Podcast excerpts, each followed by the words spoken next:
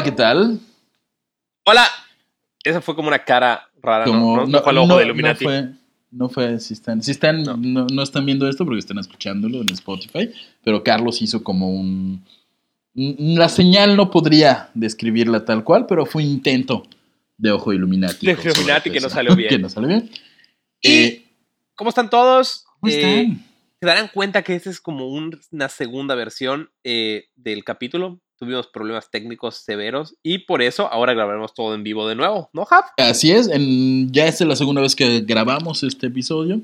El anterior fue con Claudina BC, gran amiga y parte ya de la familia, la que está el horror podcast, pero por cuestiones técnicas de audio no lo pudimos este, terminar bien. Digamos que el editor de audio le dijo, grabaron con las nalgas ese capítulo, no puede ir solo a audio, Y- súbalo a video. Exactamente, Y en YouTube, exactamente, vayan a YouTube eh, después de escuchar esto o antes inclusive, vayan a YouTube y ahí pueden verlos y, eh, igual con Claudina.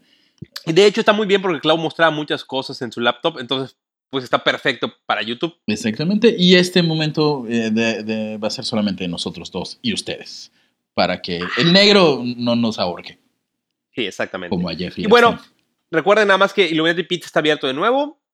Por favor, vayan a, a pedir cosas de Illuminati Pizza. Sí. Creo que en Guadalupe abrirá puertas otra vez próximamente. manden, manden mensajito. mezcal, del que sean, pero es de México y todo en mezcal. Este, pero si, si tuvieran que elegir, si su vida, el destino del mundo libre dependiera de que eligieran un mezcal, la vida es Elijan maravillosa. dos. Elijan dos. Eh, Uno es mezcal y el hierve el alma. Y otro es eh, Divino Maguey. Que no, me- no me han llegado Divino Maguey, señor Said. Le aviso. Said Cardenal no nos ha llegado, pero nos llegarán más. Y recuerden que ya está a la venta todas nuestras camisas o rameras, como le dije en Argentina, Che, la rimera Eh, están a full todo, ¿eh? en la cajita del horror podcast. Así que vayan, vayan por ellas. Así es, vayan y, bueno, solamente tienen que, ahí mismo en la página la pueden comprar, ¿no? Van y dicen, ay, esta me gusta, está Y fantástica. la compran y listo. Ya está. ¿Y Jav, quieres que te la deje ir de hielo? Este, sí, déjame ir ya, qué diablos. Vas con el intro, por Voy. favor. Ahora ¿O voy tú yo. me la dejas ir a mí? No, yo, yo, yo. Asumo que puedo. Vamos. Cuando nuestras vidas llegó el Pizzagate, nunca imaginamos que el menú de comida rápida genérico significaría cosas relativas al tráfico sexual de menores de edad. Esta teoría de conspiración creció hasta convertirse en un monstruo mediático que le quitó la presidencia a Hillary Clinton, hizo que quisiéramos darle un abrazo a Justin Bieber y recientemente llegó a un punto donde pasó de ser una teoría a un crimen real. Todo cuando apareció un hombre, Jeffrey Epstein. Hoy, en la casita del horror, Pizzagate 2. Pizzagate 2. Más pizza que nunca, Pizza el regreso. El regreso. Pom, pom, Sí, vamos a darle continuación al tema de Pizzagate porque han surgido nueva información y obviamente no nos queremos ni nos vamos a quedar atrás en Exactamente. todo este tema. Así es. Y sí, ¿tú crees que Hillary Clinton, o sea, de que perdió votos, perdió votos? Sí, yo creo que tuvo muchísimo que ver lo ocurrido en Pizzagate. Le pegó, Bueno, pues, completamente. ¿ok? ¿Le pegó? Sí, yo igual creo que le pegó. Y bueno, Eh, nuestro capítulo 1 vamos a ir entrando a tema, refrescando memorias. es un, un- vamos a recordar lo que había pasado y vamos con capítulo 1. En el capítulo anterior no había COVID. Por favor, ¿quieres iniciar Claro que sí. bellamente? El llamado Pizzagate es una teoría de conspiración o como nos gusta llamarle la telenovela de adulto millennial. Es real eso. Y surgió durante el periodo de las elecciones del 2016 en los Estados Unidos, apoyándose de los correos filtrados de Wikileaks y una serie de palabras claves incluidas entre el correo de Hillary Clinton y su jefe de campaña, John Podesta. John Podesta. No solo entre ellos, habían otras personas involucradas, pero los más como creepy eran entre ellos dos. Exactamente. Lo realmente extraño de los correos eran palabras como hot dog, cheese, pizza, chicken y pasta, que más que el menú de cualquier restaurante familiar es una especie de código entre pedrastas. Por ejemplo, hot dog es niño, salsa significa orgía, cheese pizza significa pornografía infantil. Gracias por arruinarnos para siempre cualquier ida a cualquier menú de comida rápida, élite reptiliana pedófila. Sí, ya cuando el taquero me dice, eh, joven, ¿quiere salsa? Yo, ese señor. Así de Sí, pronto. sí, en un parque, ¿cómo una en orgía un acá? parque acá con todos, sea, va. Este, el por qué el nombre de Pizzagate es justamente por Comet Ping Pong, una pizzería de Washington que se convirtió en el epicentro de la teoría. El lugar es propiedad de James Elfantis, que además eh, es un restaurante ping-pong y es un lugar de conciertos. Y la teoría decía que supuestamente tenía niños encerrados en su sótano. Allí es donde supuestamente una élite de millonarios corruptos y criminales se reunían para abusar de menores de edad, que hemos hablado que cómo les encanta hacer eso, como que es la actividad. Después del golf, después del golf, abusar niños es como, hey, está horrible. por hobby favorito. Está horrible, no el golf, el golf está bien. Los abusar niños, no abusen niños, por favor. Pero bueno, es como lo que el padre Masil haría cualquier sábado libre en, la Legión de Cristo. Ambas cosas, jugar golf y abusar de niños. Exactamente. Y John Elefantis, James Elefantis, nada más quiero que busquen ahí, tiene la, la persona con un Instagram más creepy del mundo, por ahí más adelante hablaremos de eso. Pero James Elefantis quiere decir Je amé elephants, ¿qué quiere decir? Yo amo a los infantes. Tengo Tiene camisas que dicen eso, maldito psicópata. sería en francés Je t'aime Y sale con dos hombres casi con trucita y con moñito nada más. Un cliché. Tengo entendido que ese no es un nombre real. Eso, de ese dato lo mencionamos más, más profundamente. Claro, porque si tienes que adoptar un nombre o un nickname, qué mejor nombre o nickname que yo amo a los niños. Así es, eh, seguramente el Chapo se moría de ganas de llamarse chapocaína o algo así, relativo a la cocaína, porque era lo que vendía, ¿no? Este, Pero bueno, dándole vuelta a todo ese tema del Pizzagate y regresando eh, en Comet Ping Pong, a través de, bueno, el señor Alex Jones se dedicó a hacer una campaña sobre todo esto del Pizzagate y cómo las élites consumían a los niños. Y en diciembre del año. ¿Qué año fue? 2016. 2017, Edgar Welch, de 28 años, llegó a la pizzería Comet Ping Pong armó con un rifle, porque todos sabemos que en Estados Unidos los rifles los compras en el Oxxo, y entró por la fuerza, disparó al aire, nunca lastimó a nadie, y tras decepcionarse de no ver niños encadenados siendo, no sé, torturados, eh, se dijo así, como que, güey, arréstenme.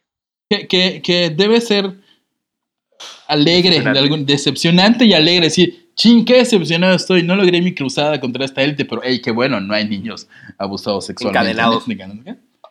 No sé qué habrá pensado. Y el señor Elephantis, dueño del lugar, en un artículo posterior a todo esto, y como les hemos dicho, tiene un Instagram hiper perturbador. De hecho, ya cambió. Ahora creo que lo pueden encontrar como James Ping Pong o James Comet. De todas formas, eh, si, si, quieren darse ahí una zambullida, un entre nuestro Instagram. Creo que subimos eh, screenshots del, En su momento, sí, exacto. principios de año. En el capítulo, cuando hicimos el Pizzagate con Neto Bataco, que fue a principios de año, es un gran capítulo, vayan a escucharlo. Y bueno, el señor dice que... ¿Qué dijo el señor? lo que descubrió, sus familias felices almorzando. Mientras mi valiente personal evacuaba rápidamente a los clientes.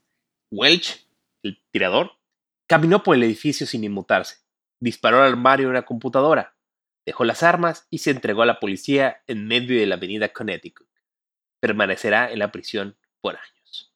El señor Alfanti está conectado con gente poderosa, así que asumimos que el señor Welch no la está pasando bien en este momento. Muy poderosa, de hecho, él hacía como eventos de recaudación de fondos para el Partido Demócrata en Washington y llegó a ser una de las personas, llegó a ser considerado una de las personas, 50 personas más influyentes de todo Washington es un poco preocupante porque nada más quiero que contextualicen que dentro de Washington, D.C. está el Capitolio donde hay diputados, senadores y un cabrón que tiene una pizzería es considerado entre los 50 personas más influyentes de Washington. O sea, el presidente está ahí. Ajá. O sea, ya, quitar a uno, ¿no? O sea, quedan 49. Sí, y él es uno de los más, es como si aquí este, Jam to Jam, la dueña de Illuminati Pizza, sea una de las 50 personas más influyentes de, Exactamente. Todos sabemos que sí es cierto, así es. Lo es. ¿Qué más? ¿Qué más? Elefantis también dijo que no entendía cómo todo esto se salió de control, pero que comenzó con un correo en el que, bueno, él no lo dice, ¿no? Exactamente, pero dice, pero sabemos todo que comenzó con un correo en el que Podesta, John Podesta es el jefe o fue el jefe de campaña de Hillary Clinton, que era fanático del restaurante y le invitaba a cocinar por un evento de recaudación de fondos de Hillary Clinton. Esto llevó a los trolls ah, de internet a conectar las palabras pizza, cheese, como un sistema de claves para el tráfico sexual. Y finalmente a decir que el restaurante era un lugar para niños robados escondidos y que eran abusados. Ujú. So- Eh, sí, la- cualquiera que busque Comet Ping Pong va a encontrar los videos más perturbadores del mundo. Sí, y hay miles de cosas. Repito, vayan, esta es la segunda parte, vayan a la primera parte del Pizzagate. Acá nada más le estamos dando la entradita. En la entrada de CIF, resumido. Este, ¿Qué más? Y bueno, obviamente después de esto, esta teoría del Pizzagate fue utilizada por el salvador de la, univers- de la humanidad, de la Mm. universidad, de la humanidad. Y botella de Orange Crunch, de Orange Crush antropomorfa más famosa del mundo, Donald Trump. Pues muchos dicen que el desprestigio que obtuvo Hillary Clinton tras verse relacionado con el escándalo del Pizzagate fue decisivo para las elecciones. Y él lo dice en chingo de veces, menciona el tema del Pizzagate. O sea, si ese cabrón es, cree en todo lo que le pongan. Ajá, exacto. Y Tan cree que vayan ahora sí que a nuestro capítulo anterior, que habla del QAnon, donde él es justamente el salvador de la humanidad. Uf, y ahorita quiero hablar un poquito de QAnon más abajo sobre lo que menciona QAnon, ya como lleguemos al tema, a la parte de- del capítulo del señor Jeffrey Epstein, Sí, porque ahí, ahí vamos con Netflix. que es judío, ¿Eso por qué debería importarnos, querido Carlos? porque los judíos quieren controlar el mundo a través del cabal. Vayan a nuestro capítulo de QAnon y escuchen sobre cómo Vayan los judíos lo quieren controlar. Es el anterior. Cuando acaben este, pum, regresan al anterior y lo pueden escuchar o ver en YouTube. De hecho, este es doble, o sea, vayan a este, vayan a YouTube y luego al QAnon. Hay, hay que hacer como una línea, ahí estamos como Dark, o sea, es una línea de tiempo, como el, el, el uno, luego tienen que escuchar el tal y luego tan otro, luego regresar al- al- a la pista Exacto. que vimos en un especial. Fue en enero del 2020, eh, un, un mundo aún sin COVID y con menos TikTokers por metro cuadrado, cuando el tema vuelve a ponerse de moda entre la muchachada al lanzarse el video Yomi de Justin Bieber, en el cual, nuevamente, la sociedad de personas con una cantidad absurda de tiempo libre, internet y grandes habilidades de observación, SADCB, descubrió símbolos ocultos que revelaban que Justin pudo haber sido víctima del, pizza, del Pizzagate. Y la verdad es que es que es impresionante cómo yo sentía que esto pasó hace años. Y salió este año. Con Claudina lo estábamos diciendo que salió el 2 de enero del 2020. 202 del 01 del 2020. O sea, hace poco y, y todavía lo sentimos ya lejano, pero yo creo que tiene mucho que ver por la sobrecarga de información. Desde que sale el Pizzagate, luego llega este fantástico momento de la historia llamado COVID-19 y todo así, pum, teorías de conspiración, Ha ido para abajo. ovnis, eh, noticasita del horror, todo, todo, todo así. Y por eso lo sentimos tan Hombre lobo de Chiapas. Hombre lobo de Chiapas, un saludo a Chiapas que ya encontraron a su hombre lobo. No era un hombre ni un lobo, bueno, sí era un hombre, pero no era un lobo. Y pues bueno, desde imágenes de bebés en la campaña previa al lanzamiento del sencillo, la palabra pizza con una tipografía en forma de pizza, niños entreteniendo adultos en el video, un restaurante que podría hacer referencia al Comet Ping Pong, eh, más escenas de niños sobre todo comiendo jalea roja y frutilla. ¿Por qué, y qué pedo con la jalea? Es como sangre. Porque vamos a hablar de otro video en el cual también sale la jalea. Sí, sí, es que para ya, ya para el inicio del 2020 es lo que podría llamarse la segunda etapa del Pizzagate, que es cuando nosotros aparecemos a escena.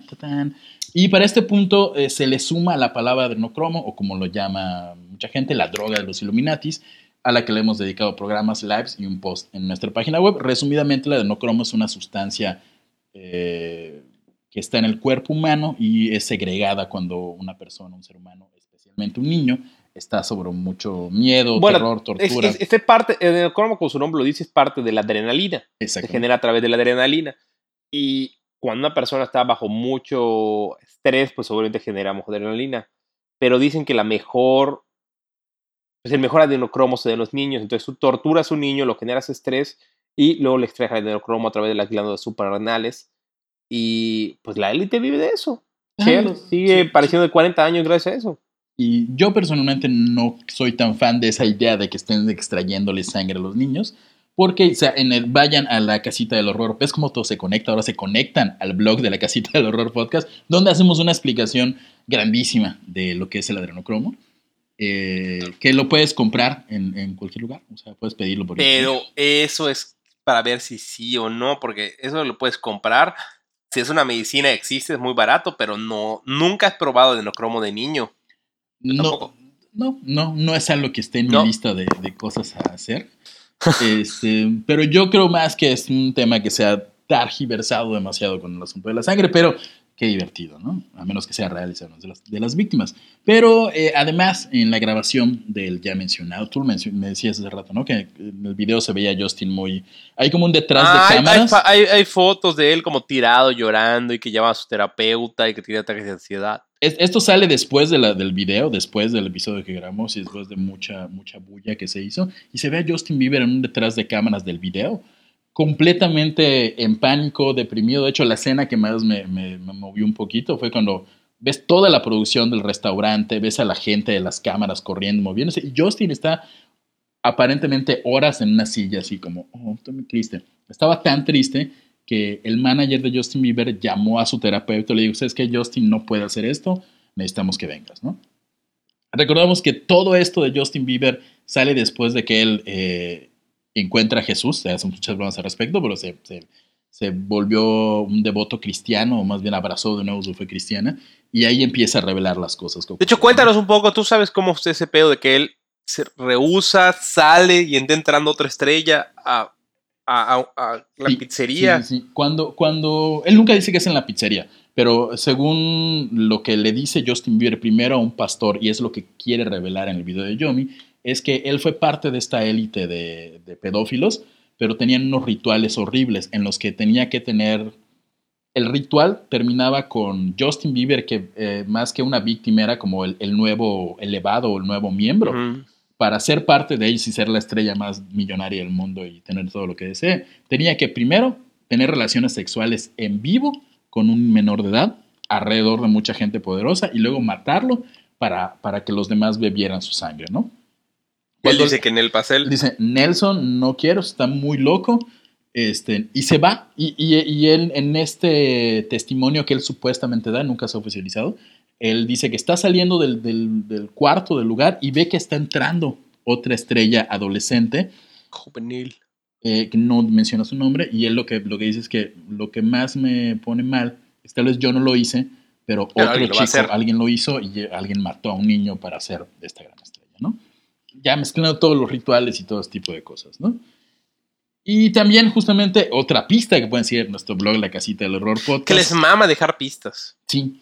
Es en- hace un par de meses, un mes más o menos, salió el video de, yo le digo Tekken, el de Rosalía con Travis Scott, pero podría ser una referencia a Taken.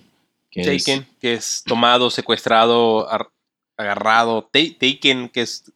robar. Es una tra- Exacto, es como el short de robar y tomar en inglés. Eh, Eh, eh, Travis Scott. Travis Scott ujú. no es uno que está relacionado con las Kardashian. es el esposo o ex esposo de, de una de las Kardashian, olvidé. No sé si Kylie o así, soy como muy malo. Con, solo, solo ubico a Kim, la futura primera de Estados Unidos. por cierto. Este, pero sí, está con una de las Kardashian, pero él en el 2016 ya había parafraseado a los Illuminatis, había mencionado que podría estar en peligro de muerte y todo esto en su canción The Ends, que la saca en el 2016, curiosamente en la época de la primera parte del Pizzagate. Y Claro. en esta ocasión se une al producto español de exportación más importante desde el jamón serrano y la paella, o sea, Rosalía, para realizar un video donde hay niños en una casa algo abandonada, nuevamente aparentando algo así como su muerte, porque en varias escenas parece que lo están Mm. como queriendo matar. Sí. Pero de verdad, en, en- en- en- busquen la canción de The Ends y lo dice explícitamente, los Illuminatis me están buscando, voy a amanecer muerto. Y esto como que se une años después a lo que hacen Tekken. Y, y además, otra escena con jalea y, y cositas rojas. Hay una escena ¿Y qué con la jalea? Podría ser una referencia al adrenocromo. Unos niños están comiendo un, como una dona gigante de, de frambuesa y jalea y se ve así todo grotesco.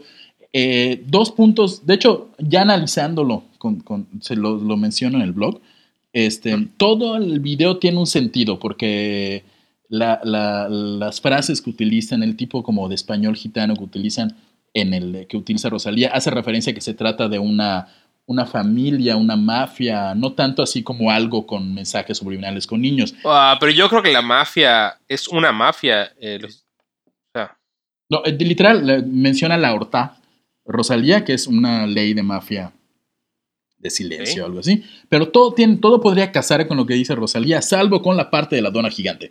La dona gigante no tiene una explicación lógica. Y, y- Ok. y la realidad es que to- vean el video de Tekken, todo el video tiene... Horta es la ley de silencio Ajá, entre de las silencio. familias de la mafia.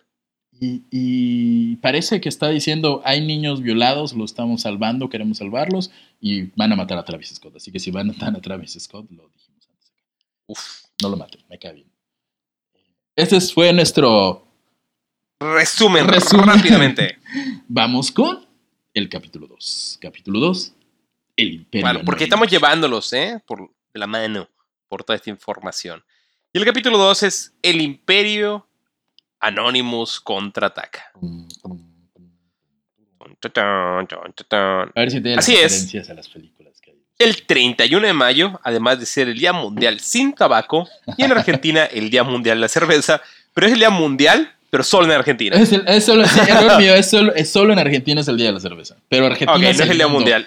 Exacto. Todos sabemos que el mundo real es Argentina. Un saludo a la gente de Quédate en Bata.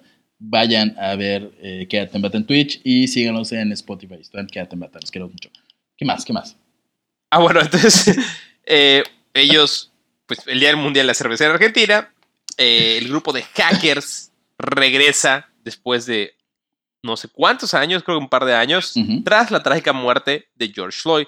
Trágica muerte. Poder ser un capítulo sobre cómo esta es una manipulación de masas que Javier le explota la cabeza. Sí, sí, eh, lo mencionamos en algún live, Urgen, en nuestro Facebook sobre todo, cómo hay ciertas eh, Teorías. teorías y como claves ahí de que tal vez la muerte de, de George Floyd fue planeada. Quitemos todo el asunto de que George Floyd no murió y es un actor y todo eso. No es cierto, sí murió, sí fue no fue un actor y el que lo mató sí era un imbécil real. Pero hay cositas ahí, pero igual ya lo tocaremos en otro momento. Exactamente. Y bueno, Anonymous regresa después de esto para revelar la corrupción por parte del gobierno estadounidense. Además, hizo algo muy chingón, que fue hackear las radios de la policía de Minneapolis Eso, poniendo no. Fuck, Fuck the the police, police. de NWA. Y dieron un mensaje. El primer mensaje que dieron fue el siguiente. Que búsquenla ahí entre letras, ¿no? Para ver el Deep State. Ajá. La gente ha tenido suficiente de esta corrupción y violencia de una organización que promete mantenernos a salvo. Después de los acontecimientos de los últimos años, muchas personas comienzan a aprender que no están aquí para salvarnos, sino que están aquí para oprimirnos y llevar a cabo la voluntad de la clase dominante. Se está refiriendo a la policía, ¿ok? La policía está hecha para mantener el status quo. Son el, eh, ¿cómo decirlo? El- la Fuerza Armada, literalmente, de la élite. Eh, Ahí hay una referencia, yo creo, a, a la Rebelión en la Granja, que los perros eran la parte, eran los policías de George Orwell. Y servían a los Y después-. Ajá, sí. Y después se fueron como con todo. Así como vámonos a, A la- a- a lanzar ¿a qué le tiramos? A chingar a su madre, vámonos a decir pendejadas. Y Anonymous además afirma que la muerte de la princesa Diana de Gales, Lady Di, la novia del mundo, la que le da dinero a la madre Teresa de Calcuta, la persona más buena que ha pisado la tierra, Comillas buenas. eh, eh, Hay al parecer no murió en un accidente automovilístico. Yo decía, ¿no murió? Ah, no, no, no, perdón. o sea, murió, pero no fue un accidente, sino que en realidad fue un asesinato orquestado por la mismísima y siempre reptiliana Illuminati realeza británica. Si alguien, si alguien han acusado de reptiliana, es a- a la ¿Qué pido con, con Anonymous? Como que se la mamó ahí. Es como dijo, hubiera sido, de- hasta lo de Fuck the Police todo bien y el, el mensaje, la policía, era para que, para que soltaran, no sé, casos de, de racismo muy horribles o tipos, ese tipo de cosas, ¿no? Metieron a esta persona afroamericana en la cárcel injustamente. entonces, no, Lady D no se murió en accidente, cosa que ya sabíamos.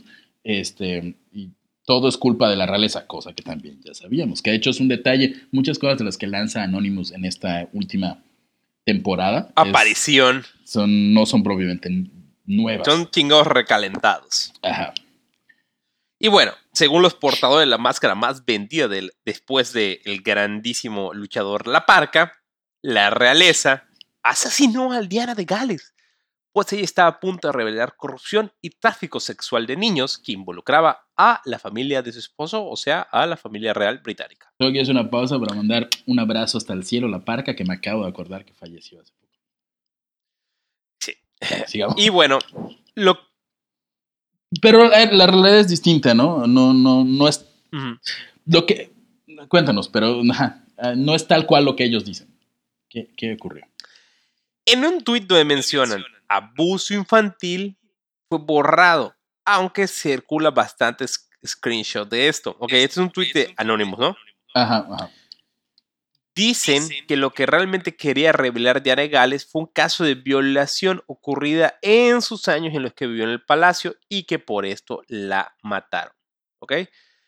Y bueno, ya metiéndonos a internet y a perder nuestra dignidad en ciertas clases de foros, encontramos que hay un reportaje de The Guardian que dice que la princesa Diana grabó un video a un trabajador del Palacio Real a mediados de los noventas quien había sido víctima de violación en varias ocasiones por un trabajador o amigo cercano a la familia de la corona. No, no tengo el no está el dato exacto si era hombre o mujer. Según yo era una mujer. Este. Y, y es lo que hizo Diana, como le dijo, se enteró de esto, grabó, lo grabó a él o a ella, diciendo me violó tal persona en repetidas ocasiones, y esta persona es esta persona y es muy importante, ¿no? De hecho, era como. Y acá en, un momento y datos ridículamente de vanidades. Yo soy fan de todo el tema del espionaje. yo soy fan de vanidades. Yo soy fan de- pero voy a, voy voy a meter un poco de vanidades. Va. Antes de la muerte de Diana, ella estaba relacionada con Dodi Al-Fayed, que era una persona muy importante y con mucho dinero. En teoría, ella estaba embarazada del hijo de Dodi Al-Fayed, un Ujú. musulmán, cual era un- sería un escándalo en ese momento. Eh, y bueno, ellos se hospedaron en el Ritz de París y el gerente les ma- manejó el carro, que no tendría por qué haberlo manejado. Debe haber sido un chofer o un guardaespaldas u otra persona, pero lo maneja el gerente, que no me acuerdo ahorita del nombre. Pero bueno, el accidente se da en el Puente del Alma, ellos chocan contra unos pilares y todos fallecen. Eran perseguidos por paparazzis. Hay una estrategia creada por varios grupos de inteligencia en la cual metes a un vehículo de una persona que quiere asesinar dentro de un túnel, metes un vehículo delante, el cual con un láser deslumbra al conductor y chocan con el puente y todos fallecen. Los hace impactarse directamente contra la pared del puente. Exactamente. Eh, Y, y escondidamente, ¿no? Sin que se sepa. Este libro, este libro donde yo leí un poco de este tipo de cosas es un libro especializado sobre, sobre temas de la Mossad. A mí me encantan los servicios de inteligencia. Y bueno, yo creo que ellos los mataron. O sea, sin lugar a dudas, sin, sin saber las razones, yo creo que matan a la princesa Diana. Sí, Y definitivamente. bueno, si al final de cuentas ella estaba hablando sobre violaciones en el Palacio de Buckingham. Revelar, revelaron. fucking shit. Sí, que, que hubiera desbalanceado toda la popularidad. Que de ya en ese entonces, ahora sí que leyendo el Vanidades, yo sabía que el- la popularidad del príncipe Carlos y de la reina no era la mejor por todo este asunto de la infidelidad de Carlos con- creo que se llama Carlota. Parques Bow. No me acuerdo exactamente Bow, el sí. nombre. Yo, yo viví capítulo a capítulo de esa historia porque mi abuelita con la que vivía este, era una gran coleccionista de Vanidades y sí me tocó ver todo ese, ese show. Camila. Camila Parker Bowles, hija de puta. Merece Ahora es la duquesa pero, de Cornwall. pero, pero ella. Que qué bueno por una parte, porque Diana no era feliz con Carlos, pero ese es tema de otro, de otro programa. De otro, de, de- de chis- De chisme, la casita de del chisme, de la casita del horror. Ok. Pero bueno. Eh, y bueno, ese- después de que muere en ese accidente trágico en el Puente del Alma, eh, desaparece ese supuesto video en el cual pues hay una persona confesando esas violaciones en el Palacio de Buckingham. Ajá. La, la llamada, bueno, ahí termina como toda esta parte de la princesa Diana y mencionábamos justamente en el de YouTube, que pueden ver en YouTube, que la princesa Diana graba este video y como que le dice, lo dice a su gente de confianza, oigan, esto está cabrón, es un video, hubo una violación acá, hay que resolverlo, hay que hacerlo. Y como que lo esconde o lo deja en un lugar con esas personas y se va. Y fallece y las personas dicen, oigan, Diana dejó un video aquí. Y ya no está, misteriosamente desapareció, lo que cual indicaría que, que alguien le hizo un 4 ahí por allá a la, a la princesa. Exactamente. Pero bueno, la legión más importante del mundo, los salvadores de la humanidad o Anonymous, Anonymous. también hablan de un personaje relacionado con abuso sexual a menores. Y no, no nos estamos refiriendo de Kevin Spacey, No. que misteriosamente mueren las dos personas que iban a testificar contra tres personas que iban a testificar personas. contra él. Murieron. Charlie Sheen, bueno, Charlie Sheen ya tiene SIDA. ¿Y tiene sida? Eh, Woody Allen, Qué bueno. eh, es, digamos que es polémico el tema de Woody Allen. Yo, yo soy una persona más imparcial. No imparcial, la verdad sería como decir que, digamos que tengo mis propias ideas sobre Woody Allen. Ok. Kalimba, que lo pendejearon, pobre Kalimba. Bill Cosby, el hijo de la chingada Bill Cosby, que... Bill Cosby se pasó de verga. pasó Pero. Kalimba, güey, a Kalimba le pudo pasar a cualquiera. Eh, que sí, o sea, sí, ahí sí, digo, no. Kalimba, oye, o sea, tú no pides el i- su IFE, no pides su, su identidad, no, no dije, oye, muestra tu pasaporte para ver qué pedo. O sea, pobre Kalimba. Y Mario Bautista, que no te idea quién es. Eh, Mario, no sé quién es Mario, este es con una con la muchachada. Rápidamente, ustedes, personitas bellas, supongo que saben quién es Mario Bautista, son youtuber, cantante, yo qué sé. Pero este, igual es este, actor de doblaje, creo que su principal ac- eh, función es ser un actor de doblaje para películas de Disney. Y recientemente ha tenido un montón, así, montones de eh, demandas y acusaciones de menores de edad con los que él Bravo. chateaban por Telegram y les decía, oye, mándame el pack y no sé qué, y no sé qué. Es perturbante que la voz de Nemo te esté pidiendo nudes, ahora que lo pienso. Pero, Pero- pero- no es ninguno de esos. ¿Quién es? Todos ellos se quedan chicos, pequeños, diminutos, Minúsculos. junto al rey. El rey de las acus- acusaciones. El señor Michael Jackson. Así es, Michael Jackson. el- que- la persona afroamericana más blanca del mundo. que, que yo creo que es Eh. inocente, esto es lo que voy a decir. Creo mucho que es inocente. Al parecer tenía obsesión por los anos, según un documental de HBO. Ok. Eh, Ah, sí, cierto. Twitter suelta un audio del cantante donde expresa miedo al ser asesinado. Javier, ¿no lo quieres leer, por favor? ¿Qué dice el señor Michael Jackson? Y voy a tratar de imitar la voz del señor Jackson. Eh, no, no entiendo a qué te refieres. Háblame. Eso es lo que dice el abogado. Ah, ok. No puedo hablar sobre ello en el teléfono. No mames, no es la voz de Michael Jackson ni en pedo.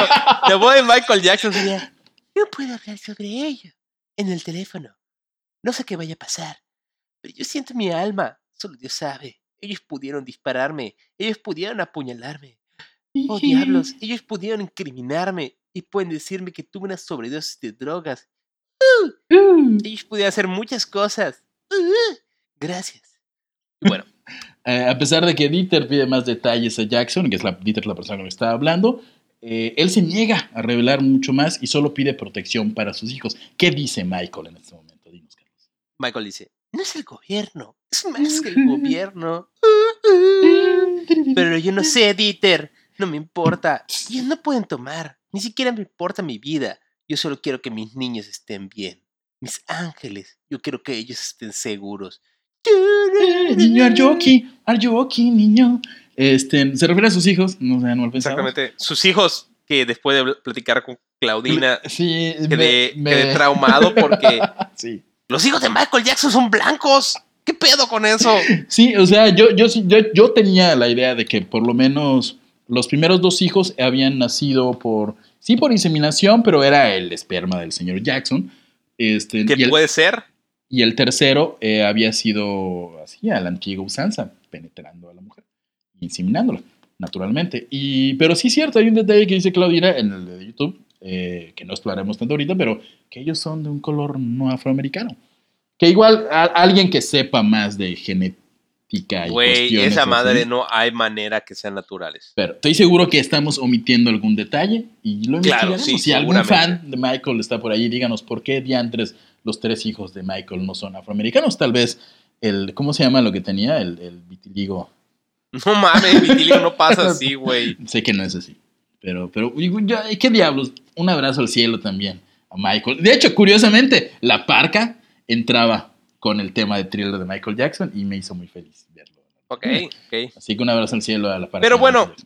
La verdad es que Anonymous, como que mamándoselo un poquito, tiró ese tweet y dejó de informar. Sí, es como, hey, miren, Ah, dato curioso, este audio ya había sido publicado antes. Ya había sido Mucho. publicado mucho antes, solo lo retomaron. Como que dijeron, vamos a hacer polémica para que nos crean y empezaron a sacar información de temas viejos. Y después ya no Sí. dijeron nada. Ya, ahí cortaron. Nada, nada, le valió madres. Otro tema era, bueno, según la lluvia de información que bombardeó nuestros smartphones brillantes de tanto gel antibacterial, fue que las muertes de Avicii, Chris Cornell y Chester Bennington no fue un suicidio, sino que fueron asesinatos planeados por la élite, porque ellos iban a revelar documentales e información acerca de una red de tráfico infantil en el espectáculo y en la política, y también mencionaron a Paul Walker. No tiene ningún sentido que lo hayan mencionado. Sí. De hecho, eso para que veas, es súper refrito igual, ¿eh? Sí, se ha mencionado, es una leyenda urbana ya completamente. Eh, yo siempre digo, en el caso de... Igual de- Anthony Bourdain está entre ellos. Sí, eh, él, él ah, de hecho sí, le apareció Anthony Bourdain, había escrito varios artículos donde mencionaba algo, pero no daba nombres o algo así. Pero lo de Y Anthony para que veas, Anthony Bourdain me cae muy, me caía muy bien. Yo era Sí, fan de su sí, programa sí, de. Sin Reservation. Y, y bueno, Pero lo, lo de Anthony. Bourdain iba más por el asunto de el productor de Miramax, eh, Weinstein. eh, Harry Weinstein. porque su esposa, que es eh, Asia Argento, si mal no estoy. Ah, este, no, su fue- novia hace Argento, que era una gran hija de puta. Sí, pero antes, bueno, antes de todo eso, eh, fue una de las víctimas de abuso sexual de, de Weinstein. Mm. Ya luego se fue con él. No, Sí, hay un- ya eso ya es, muy, ya es muy de fan, creo que tú no quieres mucho a Asia Argento. No, pero es que, por ejemplo, ¿por qué sería una víctima de, de abuso sexual si su papá es uno de los directores más importantes de cine gore italiano, Darío Argento? O Exactamente. sea, sí, a tu hija. A lo mejor ella tomó un camino equivocado y mala decisión que la terminó a- a siendo seducida de una Pero bueno, manera- igual, Anthony, yo- la verdad, todos los que dijeron ahí, fan, fan, fan, yo soy de Anthony Bourdain y seguido de Chris Cornell. Eh, yo fui muy fan de Chester Bennington y de Chris Cornell y de hecho justamente con ellos dos, ellos sí estaban haciendo Perdí investigaciones. tu virginidad. Eh, ¿Yo qué? Yo perdí, ¿Por qué perdí mi virginidad?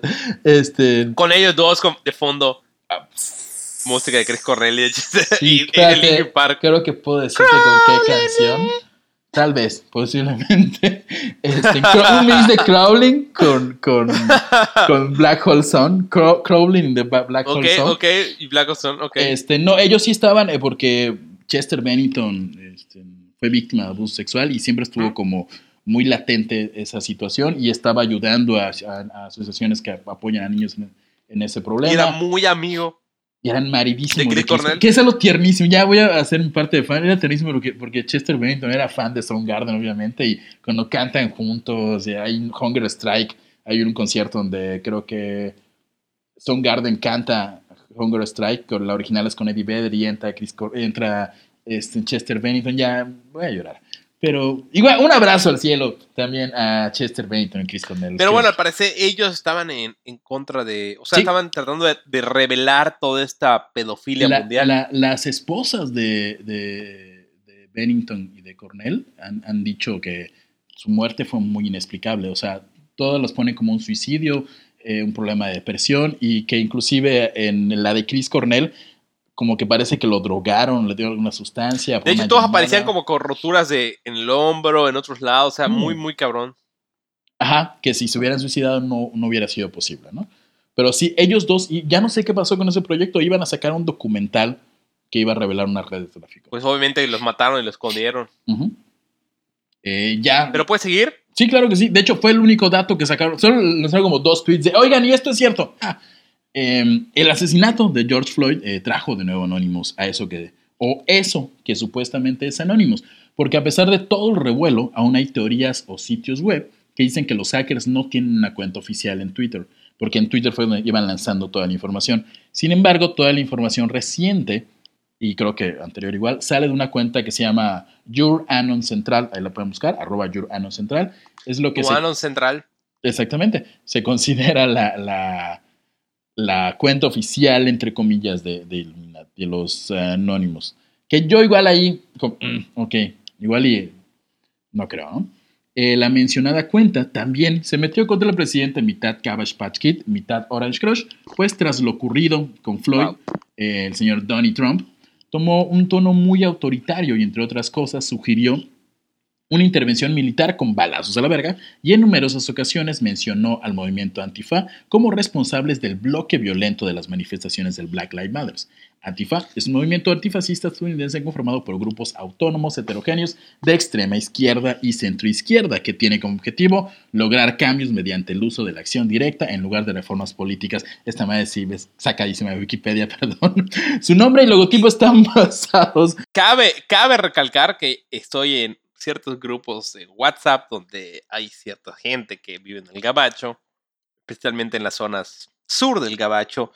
Y cuando empezamos a hablar, en- bueno, yo no hablo, solo me hago pendejo en esos grupos. Pero empezamos a decir como, ah, puta, es que las los movimientos y demás y dijeron, es que es culpa de la tifa. O sea, sí, ya saben que es.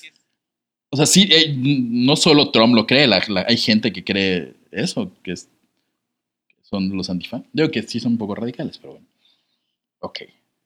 Eh, los activistas conocidos por ser radicales y en ocasiones violentos protestan contra aquellos quienes se identifican como neonazis, supremacistas blancos, o de extrema derecha, o como le llamamos en México, el Partido Acción Nacional.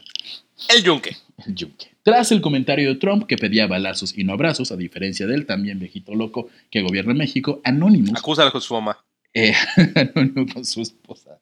Déjenlo al chico flam. Eh, sacó a flote una polémica olvidada en su momento, pero oportunamente en boga entre la muchachada, sobre todo porque revive eh, esta teoría a la par del lanzamiento del documental de Netflix Asquerosamente Rico. Y al respecto, Anonymous dijo, hicisteis matar a Jeffrey Epstein para encubrir vuestras historias de tráfico y violación de niños. Esto escribe, este, lo, lo tuitea Anonymous junto a una prueba, una supuesta prueba que ya había publicado el año pasado, que es el famosísimo pequeño libro negro de Jeffrey Epstein, en el que se exponen nombres de personas que supuestamente asistieron a eventos organizados por el financiero pederasta. Entre estos... Ah, ¿qué pasó? Y no solo él ha liqueado cosas como Anonymous. Últimamente, de hecho, vayan a nuestro capítulo pasado en este orden y escuchen sobre QAnon. ¿Ok? QAnon dropió, o si hablaron sobre, escuchamos escucharon el capítulo, ven que QAnon suelta como ciertas como gotas de información para que tú investigues y te vuelves loco. O básicamente es como una madre para ñoños en las cuales se vuelven locos. Sí, pistas de Q. Pero Q soltó en su gota o migaja número 133 las siguientes preguntas. Y acá es donde a mí me, me suena un poquito. ¿Satán existe? Pregunta. ¿El culto a Satán existe? ¿Qué es un culto? La isla de Epstein. ¿Qué es un templo? ¿Qué ocurre en un templo? ¿Qué es una adoración? ¿Por qué hay un templo en la cima de una montaña? ¿Cuántos niveles existen abajo? ¿Qué es lo relevante? ¿Quiénes son los maestros de los... ¿Quiénes son los titireteros? O sea, quienes mueven el poder. ¿Por qué? ¿Qué tan seguido? ¿Por qué viajan a la isla? Vladimir Putin es el nuevo orden mundial adorador de Satán. Y cierra con Q. Obviamente, estos son el tipo de cosas que Q suelta. Sí, todos hemos hablado muchísimo sobre esto y el capítulo anterior hablamos sobre Q y era como tirar así gasolina así para incendiar internet. Lo cual ocurrió. bueno, lo cual ocurrió, pero Q también soltó información sobre Jeffrey Epstein. Entonces tenemos a los, si, estamos hablando que Q es extrema derecha, es literalmente la gente white trash que cree que América es Estados Unidos y todo el continente. Y tenemos a Anonymous que va completamente del lado opuesto. Ambos convergen en un único Mesías llamado Jeffrey Epstein. No es un Mesías, Sí, no, no, no. es como el anti-Mesías, Jeffrey. De hecho, es el enemigo de ambos, es el enemigo común de Exacto. ambos, Jeffrey. Los dos le tiran a Jeffrey Epstein. Obviamente, porque pues él fomenta para los de QAnon, que son como los más como relacionados con Trump, pues obviamente es el símbolo que representa todo lo que Hillary Clinton hace mal. Que este, exactamente. Es como el enemigo, por eso no ganó, dicen por el Pizzagate. Pero entre las personas que menciona en el librito negro está eh, el presidente, la hija del presidente Ivanka Trump, su exmujer Ivana. También hay personales como la modelo Naomi Campbell, el ex primer ministro británico Tony fucking Blair, el antiguo alcalde de Nueva York Michael Bloomberg, el actor Kevin Spacey, a quien se le murieron sus tres personas que lo acusaban de abuso sexual y por eso no está en la cárcel. Y el cantante Mick Jagger, que... Y, no, y Bill Clinton. Ah, y Bill Clinton, pequeño detalle. Pero quizás el, contraataque más fuerte que sufrió Trump, eh, internetamente hablando, eh, y no solo fue un ataque contra él, sino un ataque contra nuestra salud mental, fue la filtración de una foto que comprueba dos cosas. Una, Trump tiene un pilín y su característico color naranja no es natural. Es, la, la mostramos en un live. Pero fue como un leak que dijeron como que, oigan, miren cómo Trump es parte de esta élite Fue- pedofilia. Es que está muy cabrón porque por un lado tienes el documental de Netflix Ajá. que te dice, Trump es parte de esta élite de pedófilos del control mundial. Y por el otro lado tienes a QAnon diciéndote, Trump no es parte de esto y él quiere acabar con todo esto y es el héroe y el mesías naranja. Podríamos decir que QAnon y Anonymous, o este Anonymous, son como las dos, las dos opiniones que hay ahorita en Estados Unidos. Sí, ¿no? o sea, como Respecto que se contraponen uno con otro. Este, eh, el, eh, ajá, eh, sale el Trump supuestamente siendo bañado con, con pintura Un naranja. aerógrafo como pintado. Y, todos dijeron, no mames, Trump, este-". De hecho, muchos lo creímos, pero no. El hombre no es realmente Donald Trump. La imagen que causó más escalofríos que la saga del Pies Humano es parte del trabajo de la fotógrafa estadounidense Alison Jackson, una artista que usa duplicados de figuras públicas para hacer sus fotos. La foto que ahora circula es parte de otra serie de imágenes del mandatario estadounidense. O sea, Anonymous liqueó esto diciendo, eh, está Trump. De entrada, el Anonymous de antes no, no, no soltaba cosas para que te rías, para que... O sea, eran cosas serias. Güey, exacto. O sea, si Anonymous Leak, o sea, si es tan si la casita del horror puede encontrar que Alison Jackson es un artista que creó esa madre. O sea, Exacto. unos cabrones que son los hackers del mundo la liquean como si fuera real, es que este Anonymous nuevo uf, deja mucho que desear o simplemente están alineados a ciertas políticas para el control global. Yo, yo creo que vamos para allá. Creo que fue como una, un ataque de tal vez enemigos de Trump que aprovecharon Ujú. todo lo mediático que ocurría y pues ponerse una máscara de Guy Fox ahorita. Güey, pero están burlando de la gente. Sí, completamente. La gente incitan al odio, al desprecio por Trump, que se lo ha ganado a pulso, pero en esta ocasión no fue real. Eh, Jackson, como artista, es muy, es muy crítica y ha puesto a Trump con miembros del Ku Klux Klan y acosando supermodelos, eso que él conoce como la vida diaria, a manera de reclamo contra su racismo y la misoginia.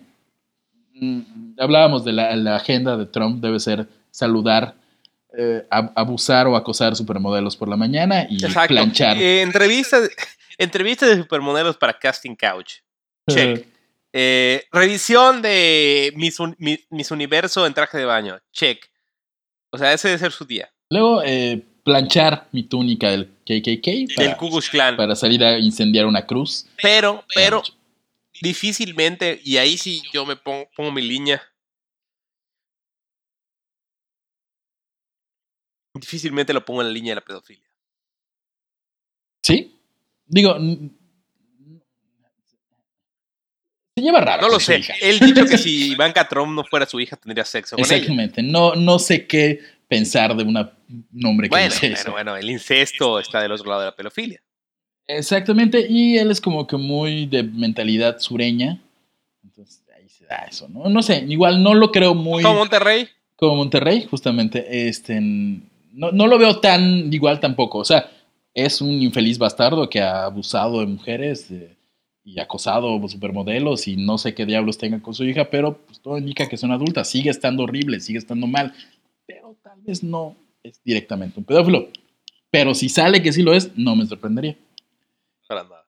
Pero. Pero bueno, esto nos lleva al rey de la pedofilia. El rey de todo este tipo de cosas. Hasta, hasta su templo tenía este rey. Cuéntanos, Haf. Capítulo 3, Jeffrey Epstein y el templo de la perdición.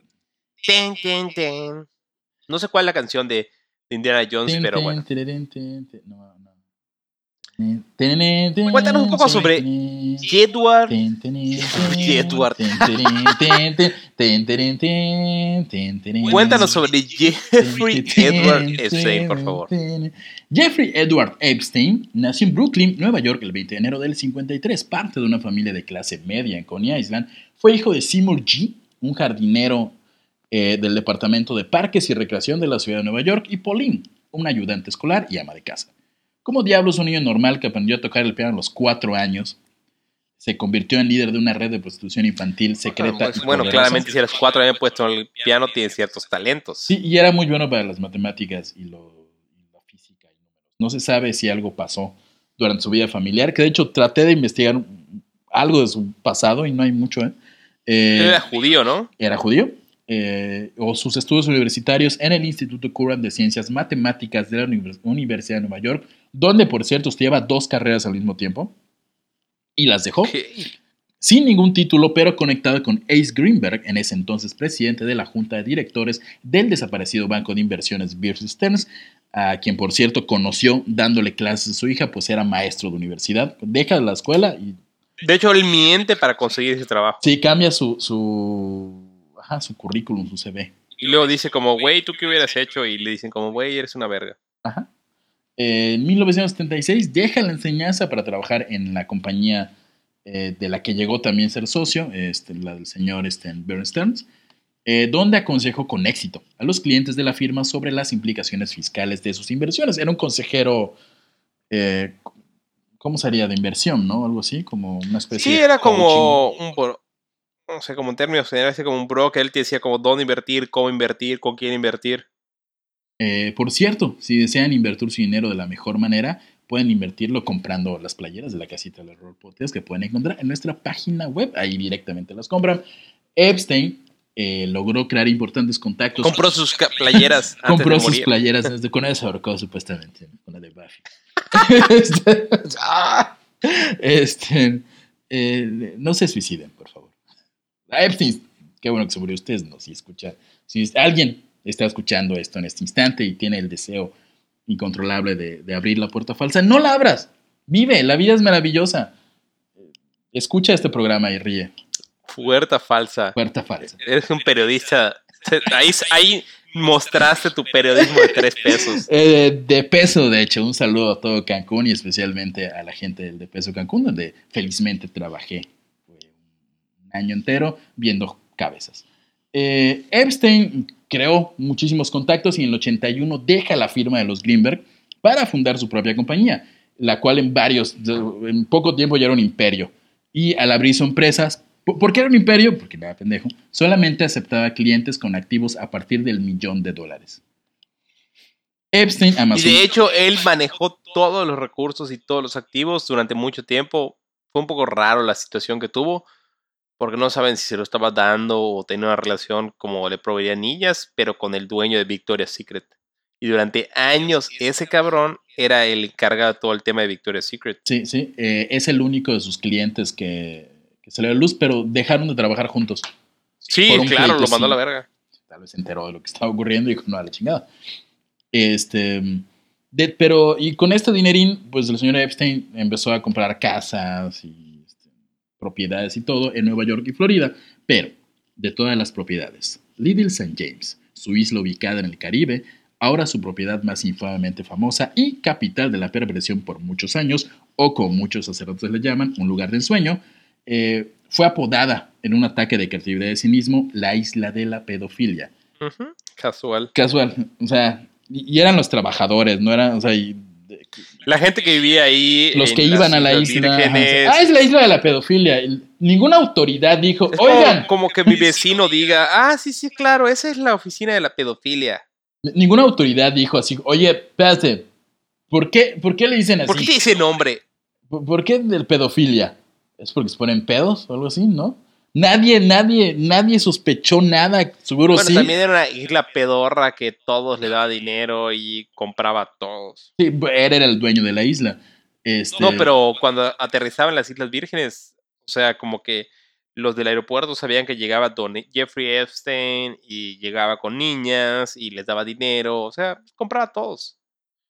Esta isla, parte de las Islas Vírgenes de Estados Unidos, está ubicada cerca de Puerto Rico y tiene cerca de 300 hectáreas. Epstein la compró en 1998 por la módica cantidad de 8 millones de dólares, lo cual eh, sería un total de 895 millones 443 mil 60 picafresas. De las normales, no de las jumbo. Un Le chingo. daría De, hemorroides esa madre.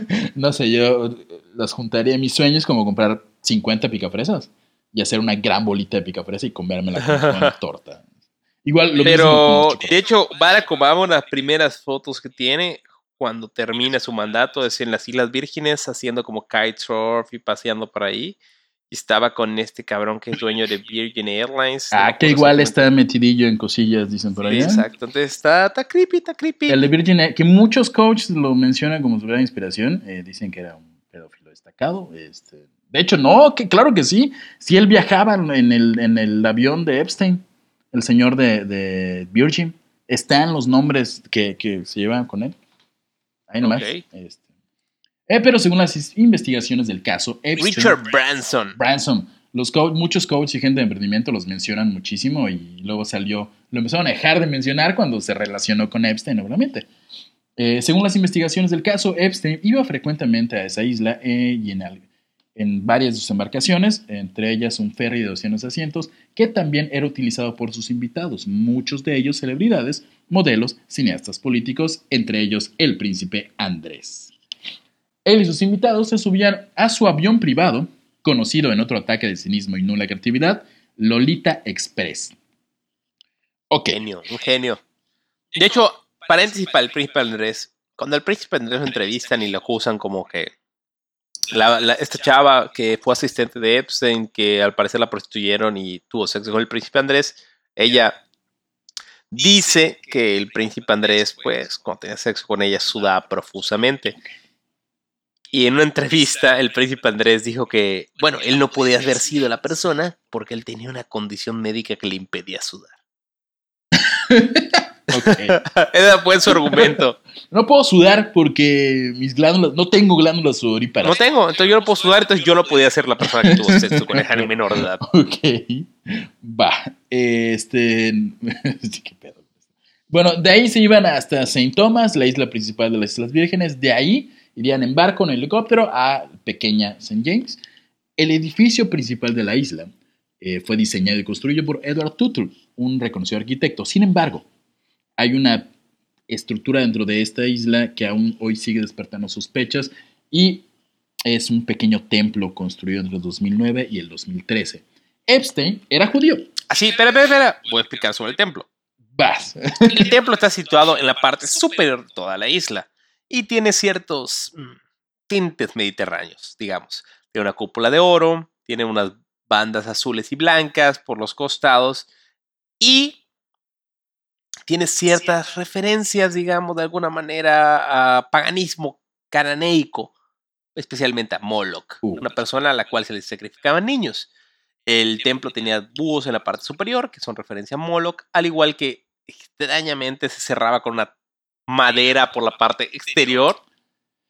Ajá, ¿por qué? O sea, ¿por qué? Literal, no, así como si no hubiéramos inventado el picaporte, maldita sea, ponía una barra de madera gigante en el- para cerrar desde afuera.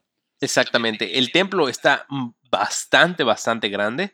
Y cuando se hicieron los planos era un lugar para conciertos de piano. Digamos que era una bodega de pianos. Pero ya una vez que pasó todo este desmadre con Jeffrey Epstein, la gente se empezó a dar cuenta de cierta simbología, como que tenían Unos búhos, ¿no? Búhos, referencia a Moloch, Estatuas de estaba situado en Poseidón. la parte superior, tenía un Poseidón, eh, afuera había un reloj solar, o sea, había varias simbologías así medio creepy. Tiene una cúpula que, que este, dorada. De hecho, la, la, en sí, la, la, la construcción parece una sinagoga y al ser Epstein judío, pues decían que él hizo su pequeña sinagoga, su capillita, ¿no? Y- Exacto, exacto. Pero, pero mm, hay ciertas cosas que posteriormente se filtraron como unos túneles, Javier. eh, eso, cuéntame, porque no metí eso en el guion, así que suéltalo. Bueno, ah, se filtraron unas imágenes que posterior, posteriormente una redada del FBI, unas personas fueron y el FBI como que se fue y dejó todo abierto porque pues, es una isla. Y la gente fue y empezó a grabar cosas. Entonces empezaron a ver que abajo de donde estaba como esa parte de la, pues digamos el templo a Moloch, había túneles y cámaras y espacios. Si te parece, te mando algunos links para que veas Claro que sí. y copie las, las Las fotos fotos. dentro de... Sí, recuerden, eh, están escuchando esto el martes, no sé qué fecha es, pero el día siguiente, miércoles, como cada miércoles subimos, pues, eh, fotitos e información relativa al episodio, entre ellas las fotos del, del templo y de los túneles, que hay unas, porque son unas, hay una, habían unas tomas Hay unas fotos como de los túneles exactamente, ¿no? que salen este, en cámaras de seguridad y se ve Como cámara de seguridad. Entonces, al parecer, debajo del templo había túneles, se cerraba por fuera como si quieras dejar encerrada a gente. De hecho, hay uno de seguridad que dijo como que, ah, vi una persona, pero tenía ropa, entonces No no, reporté nada. Ajá. Porque lo, porque lo normal era tener ropa, pero si no tenías ropa te acusaban a alguien. Porque está escapando. Tiene ropa, ah, seguro no, no está escapando. De hecho, una modelo, varias modelos en la serie de Netflix hablan sobre cómo fueron usadas y les obligaban a tener relaciones sexuales con otras personas. Y una de ellas tuvo que escapar nadando. Ok. Al estilo cubano, vale. Exactamente. Este. Pues sí, es el otro detalle del. Pero regresaba al tema de que este sí, era sí. judío. Vaya a nuestro capítulo de ayer. No, de ayer. Del El capítulo anterior. anterior, donde hablamos sobre el cabal, que son los judíos que tratan de dominar.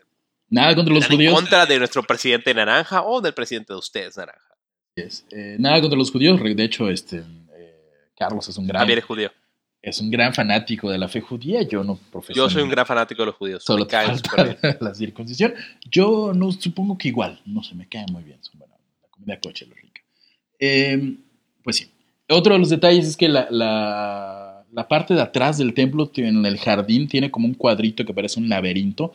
Es un mosaico que parece un laberinto. Lo curioso es que es el mismo diseño que tienen templos de, en Siria, en Alepo. En Siria, de Abal o a Moloch Bal. Pues ahí se va metiendo cosas de la mitología judía extraña. Bueno, el Quanon lo dice en los drops, dice, no es simplemente pedofilia, satanismo. de satanismo, así es. Eh, igual ya como datos nada más, los, los, los trabajadores tenían una orden de, de no... por la- cada vez que los contrataban, tenían que firmar un, hey, todo lo que veas no te importa, toma. Si hablas algo de esto, matamos a tu familia. Algo así. Y otro detalle, los de mantenimiento estaban, debían mantenerse lo más lejos posibles de la villa cuando había gente allá. Ya lo que podían limpiar. Entonces, De hecho, hay una persona que como que corrobora que cierta persona que demandó al príncipe Andrés estuvo con él en la piscina, él los vio en la piscina y la niña o mujer en cuestión, que tenía como 16 años, estaba topless y el Sí. príncipe Andrés estaba tocándola. Sí, tenemos esa, esa- ese testimonio más, más adelante, de hecho. Eh, según la denuncia presentada eh, a principios de año por Dennis George, procurador de las Islas Vírgenes, Epstein llevaba niñas de 11 y 12 años a la isla. Inclusive mantenía una, data de ba- una base de datos computarizada para rastrear la disponibilidad y movimientos de varias mujeres y otras niñas. Hijo de la chingada, o sea, tenía rastreando a todos. Eh, The New York Times detalló que la demanda fue presentada contra la herencia de Epstein y busca la confiscación de Little St. James. Y la segunda isla privada del millonario, Great St. James, igual pequeña y grande, no, no le pienso mucho. Y la disolución de todas las compañías ficticias que él estableció en este territorio, porque todas, Little San Jeff. todas las empresas de Epstein de las islas eran básicamente una fachada para lo que sí le dejaba dinero, que era el tráfico sexual de menores. Eh, Dejará mucho dinero. el tráfico sexual de menores, estoy completamente seguro que De desgraciadamente. hecho, eh, en, en la serie de Netflix mencionan que en un cumpleaños de Jeffrey Epstein, una persona testigua que llegaron tres hermanos o tres, tres familiares que le habían mandado de Francia en un avión privado de 9, 10 y 12 años, respectivamente. Sí. Era un regalo de cumpleaños. Y él estaba como riéndose. "Ajajaja, gracias. Vale, vean el, documental. Yo no, yo no lo he visto como muy por partes, tú ya lo viste completamente y sí, sí tiene datos así feitos. Eh, Epstein, declaran, claramente utilizó las Islas Vírgenes y su residencia eh, como una manera de ocultar y ampliar su actividad, remarcó la procuradora de la que antes. O sea, era como su base de operaciones. Todo pasaba allá. Y ahí, eh, ¿qué, qué hacía también él? O sea, hacía orgías donde metía gente poderosa y, y tú éntale, métele, hay muchas mujeres, hay muchas drogas. Y sin que ellos lo supieran, los grababa. Y era una forma de chantaje igual, de decir, oye, mira, te vi besando a una niña de 10 años, ¿qué onda? ¿Acepta esto o lo, lo- lo suelto, no? No. Este, dice aquí igual que eh, Epstein construyó un esquema piramidal sexual, es decir, que contaba con mujeres que reclutaban Flor de la abundancia. a menores de edad, algunas de 18 años, y, y así las engañaba. El truco era, les engañaba diciéndoles, este, ¿qué onda? Un masaje, 200 o 300 dólares. Y ya medio masaje, pumba, tenías que tener sexo con él. Eh, algunas de ellas les prometió proporcionarles educación, viajes, contactos, ya que además de ser un multimillonario, se relacionaba con personas con poder como el expresidente Bill Clinton, el príncipe Andrés Duque de York, Donald Trump, el productor y delincuente sexual convicto Harvey Weinstein y el actor Kevin Spacey, eh, abogado Alan Dershowitz era su abogado, uf, y tiene un pedote Alan Dershowitz. Sí, sí, sí, sí está, está metidísimo igual, supongo, ¿no? Sí, súper pedido. Todos ellos han negado completamente la participación en cualquier asunto pedófilo, solamente eran como asuntos profesionales con él. Haley Robson, quien estudió la secundaria en Royal Palm Beach, profesionales, proporcionó su testimonio de la vida con Epstein, ¿no? Y así va. Ok. Conocí a Jeffrey Epstein a los 16 años. El verano antes de cumplirlos, me violó un hombre de 21, antes de conocer a Epstein. Esa fue mi primera experiencia sexual. Wow. Me cerré al mundo. Empecé a drogarme. Bebía y fumaba marihuana todo el tiempo. Solo quería desvanecerme, desaparecer. Al conocer a Epstein, me llevó a su mansión. Había muchos desnudos, estatuas y fotos de desnudos. Luego vi una foto de, fotos de niñas. No era normal. Comencé a dar el masaje, pero me negué a continuar. O sea, como que le dijo, hey, se sacó el chile, dijo, hey. Wait, no, no mames. ya está.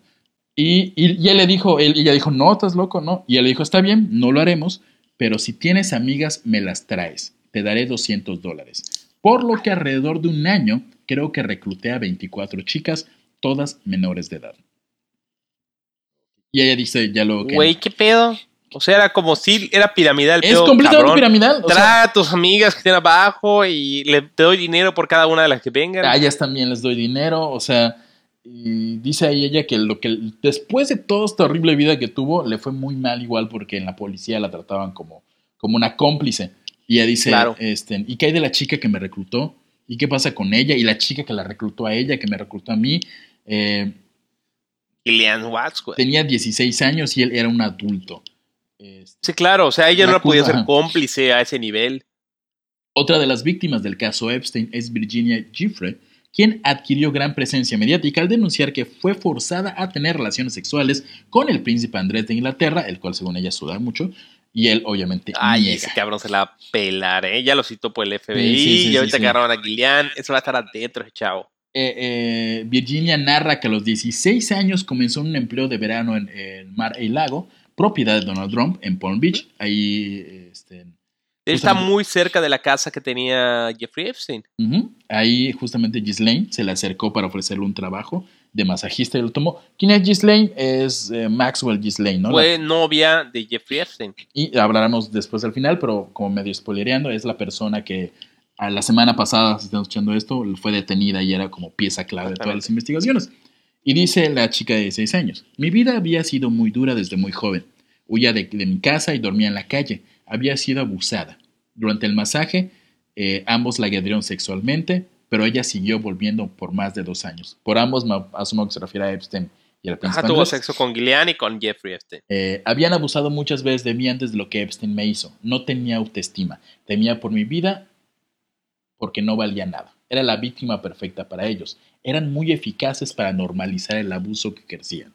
Era como una esclava de estas personas y luego me traficaban. Me prestaban a todos sus amigos había políticos y hombres de negocio.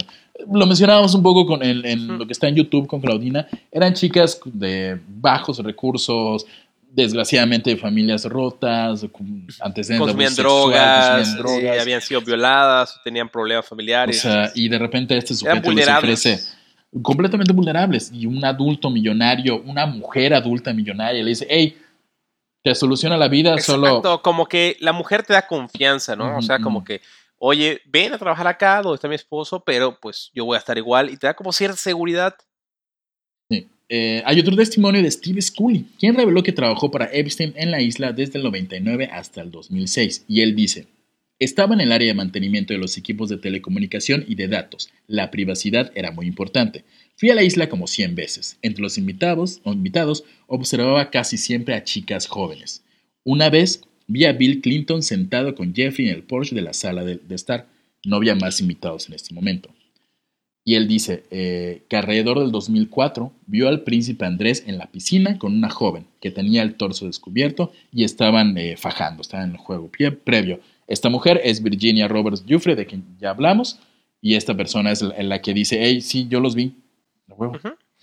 Eh, los- Posteriormente, ella fue de las principales en promover las demandas contra Jeffrey Epstein, que al final nunca logran como Ahorita vamos a ver pues, por qué. no. encararlo porque pues lo Jeffrey Epstein cae contra una cuerda y se corta el cuello. Algo así, sí. De hecho, de hecho, de eso va el capítulo 4. Capítulo 4. El juicio final. Que nunca llegó. Tun, tun, tun, tun, tun. Tras su arresto en julio del año pasado en Nueva Jersey, segundo en su vida, pues en 2002 logró eludir los cargos federales de tráfico sexual con un controversial acuerdo con la fiscalía El mejor acuerdo del puto mundo.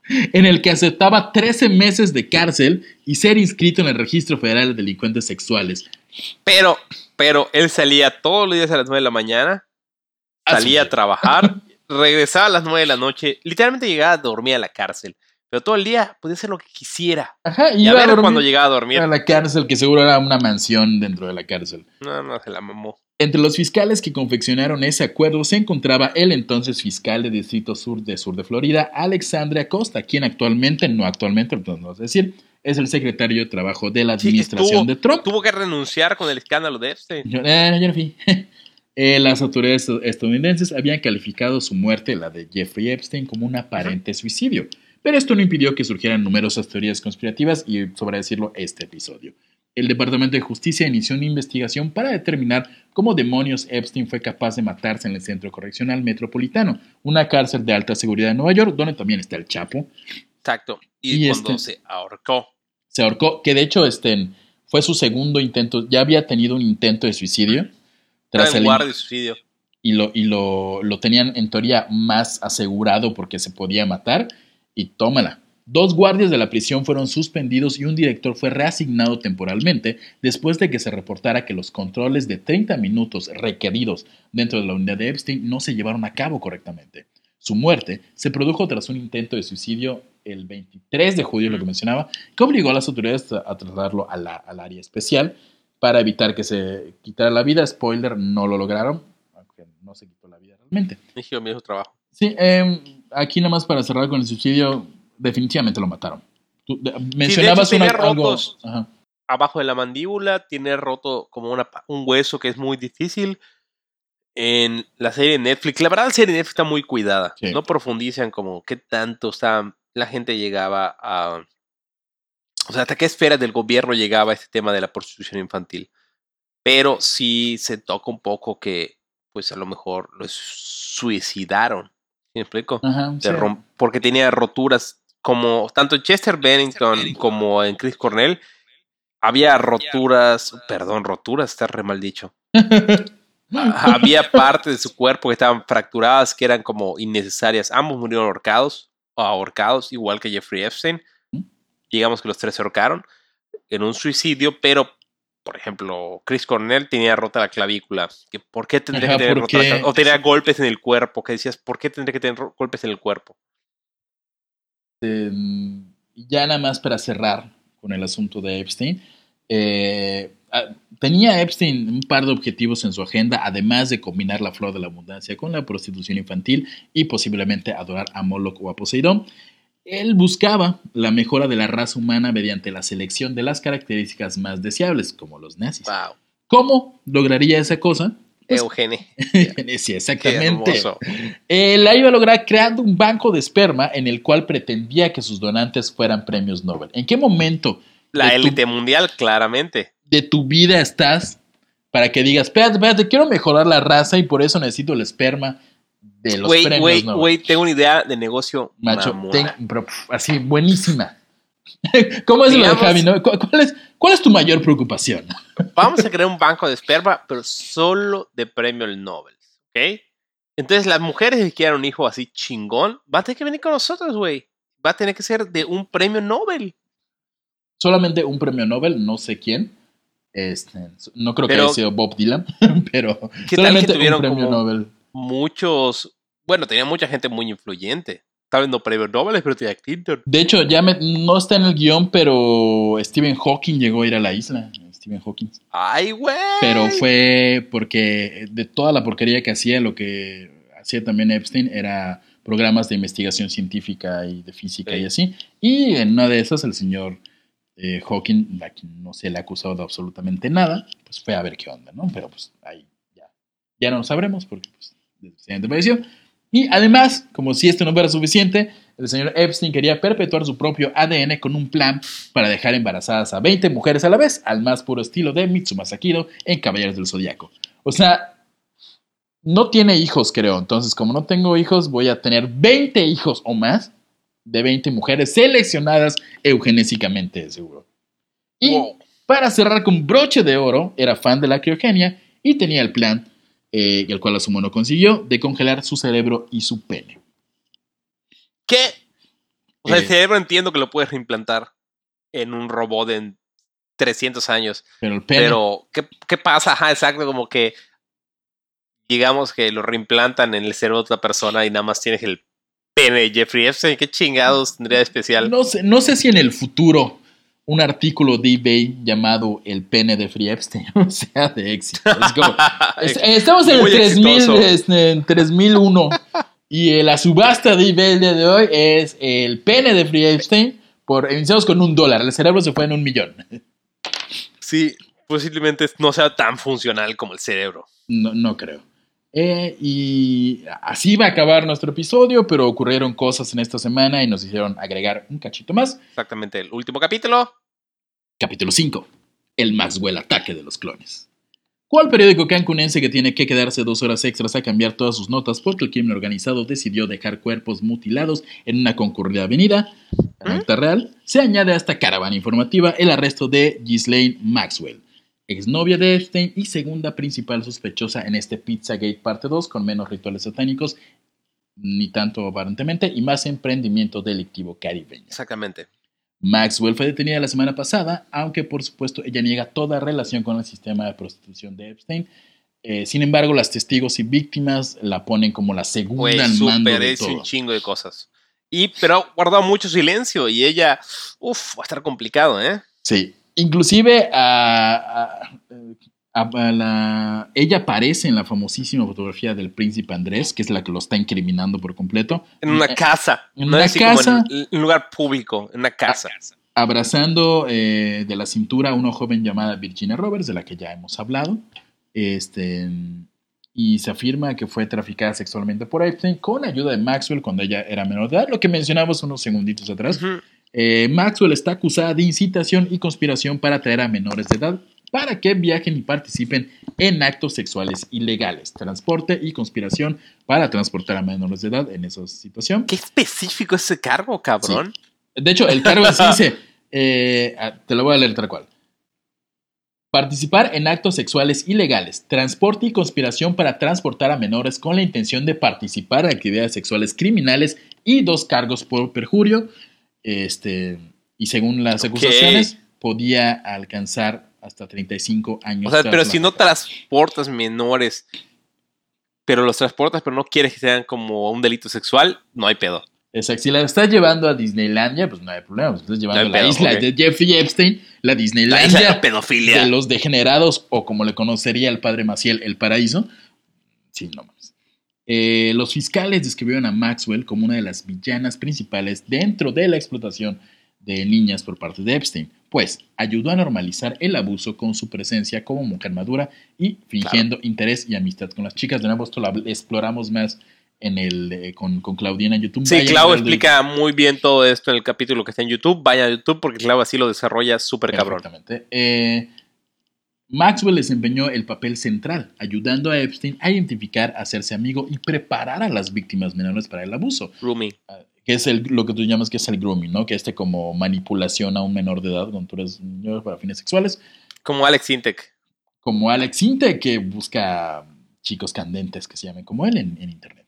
Eh, si bien hasta el momento que se acabó este guion y hoy de domingo 5 de julio, este, pues no ha dado Maxwell ninguna declaración, ya está detenida al respecto. Legalmente podría cooperar en la investigación abriendo nuevas vías y en pocas palabras ensartarse tanto al príncipe más infame desde que el de Cenicienta la besó sin su consentimiento, así como a varias personas poderosas del mundo. O tal vez, casualmente, se caiga accidentalmente sobre una bala y muera. O O se se ahorque con se su ahorque. sábana mientras duerme. Exactamente. Entonces, hasta ahorita no ha dicho nada. Todo indica que le va Tendremos a caer. Pizzagate Trades. Sí, tenemos la, la parte 3 de más pizza que nunca. Y, y así. E- Eso pasó esta semana, entonces algo va a pasar. Seguramente haremos un blog si, si- nos Exactamente, y vayan, eh, voy a mandarle fotos a Hub, pero realmente el, el tema de la isla de pizza, eh, la isla de pizza Epstein, ¿no? la, la isla de Jeffrey Epstein tiene ciertas cosas como los túneles y muchos simbolismos relacionados con el tema del sacrificio de las personas. En Wikipedia, eh, y es un dato que no pude comprobar porque la chinga su madre cómo busqué esa imagen. ¿Qué pedo que no confías en Wikipedia? Pero este, dice que inclusive hay una estatua de una pizza en No. la isla y que esta estatua Epstein la cambiaba como de, de posición, o sea, como, ah, acá, luego ponla acá. Era una estatua gigante, de, no gigante, por tamaño persona, de una pizza, de una rebanada Wow. de pizza. No encontré la foto y no profundicé tanto porque tenía que hacer otras cosas, pero si es verdad, Pues ya, cerraría sí. con broche de oro este, este- esta Wow, rebanada está- de conspiración. Y este fue el Pizzagate Parte 2. 2. Más Muchas pizza gracias a todos los que lo escucharon y más si escuchaste este y fuiste a ver el YouTube completo porque hay otras Eh, aportaciones. es completamente de Beyoncé sí. y de su hijo significa el hijo de Satán y cosas que Claudia nos aportó increíbles. Sí, sí, vayan a YouTube. Al no final, puede los últimos minutos Acá. de YouTube, hay una teoría de Beyoncé que está ¡puf! vuela, vuela mentes que la retomaremos. Y ya es el último que hacemos a distancia porque pues fracasamos con esto en, en ese experimento. Pero muchas gracias a todos y nos vemos el miércoles en Facebook con Noticasita, que es lo único que queda como ahorita fijo y todos los martes.